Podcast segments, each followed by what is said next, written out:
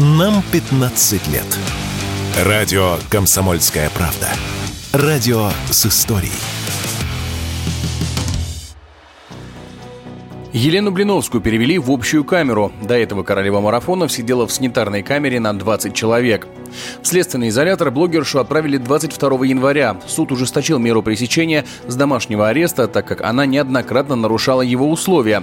Так, например, на Новый год она устроила дома вечеринку, на которую в числе прочих был приглашен и человек, проходящий свидетелем по ее делу. После попадания в СИЗО печатники в СМИ стали появляться слухи, что заключение под стражу серьезно ударило по психологическому состоянию Блиновской. Некоторые источники утверждали, что из-за стресса у нее снизился аппетит, и за полторы недели она похудела на несколько килограммов.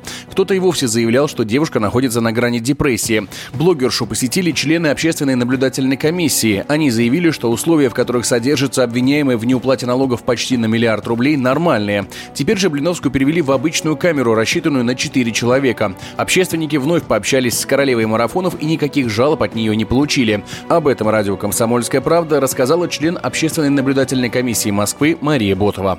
В принципе, все люди, когда попадают в такие условия непривычные, необычные, естественно, испытывают состояние стресса. Но я не заметила каких-то особо признаков у Елены Блиновской, ущемленности или угнетенности. В общем-то, выглядит она вполне нормально. Мы задаем вопросы обычно. Если людям есть с чем обратиться, они высказывают. Вот э, на наши вопросы она отвечала, что все в порядке. И обращений от нее никаких не поступало.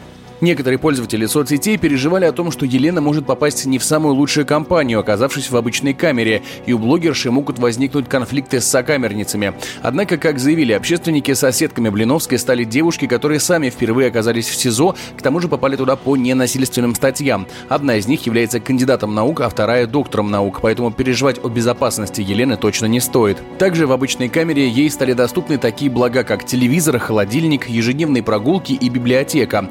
При наличии средств она может заказывать себе дополнительную еду из кулинарной лавки.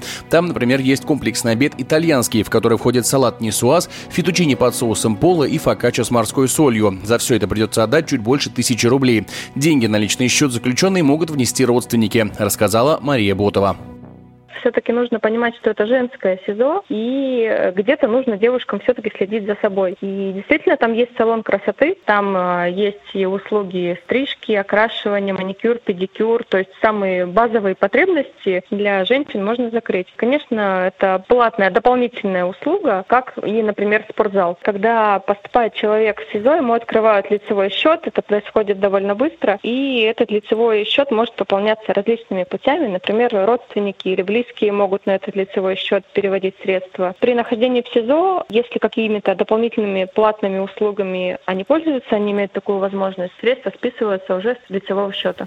В СИЗО Елена Блиновская должна пробыть до 26 апреля этого года. После ее дела вновь будет рассматриваться в суде. Блогершу задержали в апреле 2023 при попытке пересечь границу. Ей предъявили обвинение в уклонении от уплаты налогов в особо крупном размере. Она задолжала государству почти миллиард рублей. Остается надеяться, что заключение в печатниках королева марафонов примет так же, как советовала принимать все неприятности в жизни своим клиентам.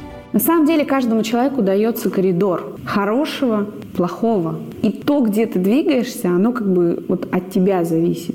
Жизнь прожить в гармонии и радости абсолютно точно можно и нужно. И более того, с благодарностью принимать все какие-то негативные ситуации, которые возникают, потому что каждый из них, безусловно, несет какой-то урок. И если ты его пройдешь, то будет все еще лучше. Егор Волгин, радио «Комсомольская правда».